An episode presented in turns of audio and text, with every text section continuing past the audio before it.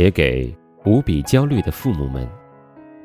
作者：何帆，英国《金融时报》中文网专栏作家，中国社会科学院世界经济与政治研究所副所长，中央电视台中国财经报道财经观察员。我们这一代做父母的，个个都无比焦虑。夏天到了，更容易着急上火。孩子该上幼儿园的找不到幼儿园，幼升小、小升初的规则则变来变去，越变越怪异。中考之后，孩子们就得进入上学期间最黑暗的一段时光，他们开始准备高考。家长也要陪着提心吊胆。好不容易考上了大学，中国的大学又怎么样呢？北大、清华、复旦。这算是中国最好的大学了吧？碰巧我都去过。要问这些学校究竟怎么样？这么说吧，他们的楼都盖得很好，很壮。我这篇文章不是要批判中国的教育制度，我是要写给和我一样的父母们。为什么我们会这么焦虑呢？一个原因是因为我们相信了很多流行的谬误，自己把自己搞得太紧张。太累。流行的观点认为，好孩子是教育出来的，意思是说，如果你的孩子不如别人家的孩子，那肯定是你们当父母的过错。谁让你们不重视教育呢？不懂得正确的教育方法呢？从另一个角度去领会，这种观点还意味着，只要你用心去教，你的孩子一定能成为你想让他或他成为的那个样子。你想让孩子上哈佛，那赶紧买本《哈佛女孩》；你想让孩子成为科学家，那赶紧把他送到奥数班去。快快，要不然就来不及了！别让孩子输在起跑线上。一个人的成长是由什么决定的？简单的讲，一是先天的遗传。二是后天的环境，缺一不可。但是流行的观点似乎认为，后天的环境是唯一重要的，教育的意义因此被无限夸大。这一观点的隐含假设是，孩子出生之后就像是一张纸，好画最美的图画。著名心理学家平克在《白板》一书中谈到，因为生物学。尤其是进化论曾经被像希特勒这样的一帮狂人滥用，如今谈论基因的作用，似乎成为了一个禁忌，就好像这样就要被鼓吹命定论或种族主义，认定后天的环境因素是唯一重要的。这明明是一种极端的观点，却被当作中庸的主流。认为先天的遗传基因也起到一定的作用，这明明是一种中庸的观点，却被当作极端的意见。可是，你自己是知道的，难道你没有在一旁看着孩子玩耍，心中不禁惊叹，他或他多么的像我啊！一颦一笑、举手投足，仿佛都能让你看到自己的影子。看到孩子受了委屈，或是傻傻的不知所措，你的心中一阵怜悯，因为你知道，如果换成是年少的你，你会和他或他一样。基因的力量是如此强大，以至于生物学家道金斯曾经写过一本极有争议的书《自私的基因》。道金斯写了那么多的书，甚至专门写过一本跟上帝较劲儿的书。但到头来还是这一本影响最大，但误解也是最多的。很多人想当然地认为他要鼓吹性恶论，不，他不是说人生来是自私的，他只是想告诉我们，我们的很多行为并非出自自己的意愿，而是在服从基因的指令。基因是主人，我们是仆人。心理学家在过去数十年的大量研究表明，人与人智力或性格上的差异，至少有一半左右基因决定的。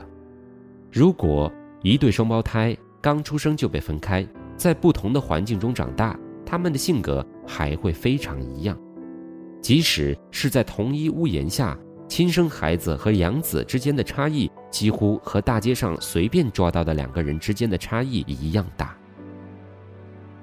不过，不是还有百分之五十的环境因素吗？至少还是有一半的机会，我们能够把握孩子的命运。流行的教育理论告诉我们，有大量的科学研究表明，好家长造就好孩子。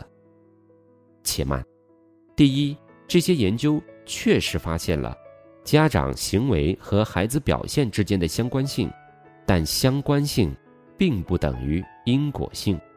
我们怎么样能够证明这背后的确有因果关系呢？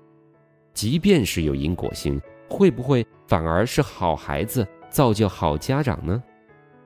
嘴甜的孩子自然得到父母更多疼爱，不听话的孩子自然会让家长更烦躁着急。孩子的性格不同，家长的反应各异，谁是因，谁是果？第二。这些研究其实仅仅证明了家长的行为和孩子在家里的表现之间的相关性。家长真的知道孩子在外边究竟是怎样的吗？难道这样的例子还少？家里的小霸王到了学校里反而是个受气包，家里的闷葫芦到了同学那里却是神采飞扬。环境确实很重要，可惜。最重要的不是家庭环境。一位特立独行的心理学家哈里斯写过一本书《养成假说》。他在这本书中指出，在决定孩子性格的外部环境中，同龄人的社会环境比父母提供的家庭环境重要得多。孩子们知道听家长的话是没有用的，他们早晚要出来混，混得好不好不在于家长满不满意。而在于同龄人接受不接受。一到自己的世界中，孩子们就会自动的找到自己的角色，有人是领导者，有人是追随者，有人是社交明星，有人则是宅男宅女。如果你仔细观察，就会发现，孩子们仿佛是预装了两套操作系统，他们会自动的在两套操作系统之间切换。家长管得严，在家自然听父母的话，但一到了学校，那言行举止就得遵守孩子之间的社会规范了。那是孩子们自己的世界。作为家长，你再上心、再有能耐，也钻不进去，也帮不了孩子。你所能够做到的，无非是为孩子们创造了一个适宜的环境，让他或他能够找到和自己差不多的孩子。不会感到紧张，不会受到歧视，如鱼饮水，冷暖自知。什么是适宜的环境？只有孩子自己知道。在一个人人都是牛孩儿的环境里，你的孩子如果不够聪明上进，他会处处遭白眼。哈里斯谈到，把如今流行的育儿理论放在广阔的历史背景下。就能看出他们是有多么的荒诞。在传统社会中，家长对孩子的最大职责是把他们养大，吃饱穿暖，但怎么教育他们，那不是父母的责任。非洲部落有一句谚语：“培养孩子需要一个村庄，孩子们跟孩子们玩耍，孩子们到别人家串门，这些社交的经验对他们的成长才是最重要的。”贾杰德·戴蒙德在他的新书《昨日的世界》中也谈到，现代社会在哪些地方需要向传统社会学习？如果说在公共卫生、防范传染病等方面，现代社会要更加先进，那么在教育孩子方面，现代社会可能比传统社会还更加蒙昧。于是，我们就成了最焦虑的父母。教育孩子本来是一件赏心悦目的事情，如今则变成了一种沉重的负担。父母几乎要把除了工作之外的所有时间都花在孩子身上，付出了无数的时间、精力和金钱，结果却看不到一点儿成就。美国记者塞尼尔在一本新书中感叹：“教育孩子成了一件有乐无趣的差事。”那我们该怎么办？难道我们应该对孩子撒手不管吗？当然不是，孩子是你家庭中的一员，他们理当得到你的爱。但是，你爱你的丈夫或妻子的时候，你爱你的父母的时候，可曾想过要教育他们、改造他们？如果不能教育他们、改造他们，难道你就会不再爱他们了？内心深处。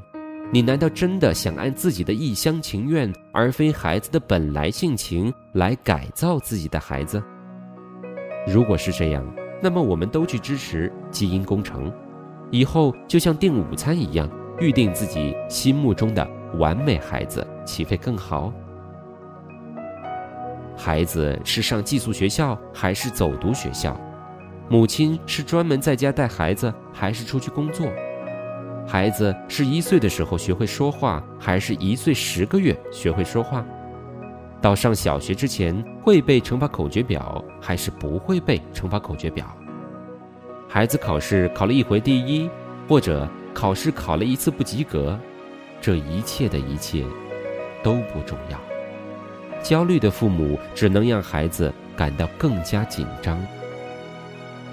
孩子的成长需要时间。你的生活也需要时间。试试看，能不能把你一颗焦虑的心轻轻的放下，去体会那种只用眼光欣赏，不去动手改造，只提供鼓励和支持，不强加压迫和负重的父母之爱。你没有必要费心跟别人证明自己是一个好的父母。没有人比你更加知道。你是爱他们的，血脉中无声的、静静的流淌的，就是你对他们的爱。即使别人看不到，即使孩子没感觉，孩子是在父母家里暂住的客人，总有一天，他们就会离开我们。趁着他们还在，让我们珍惜在一起的时光。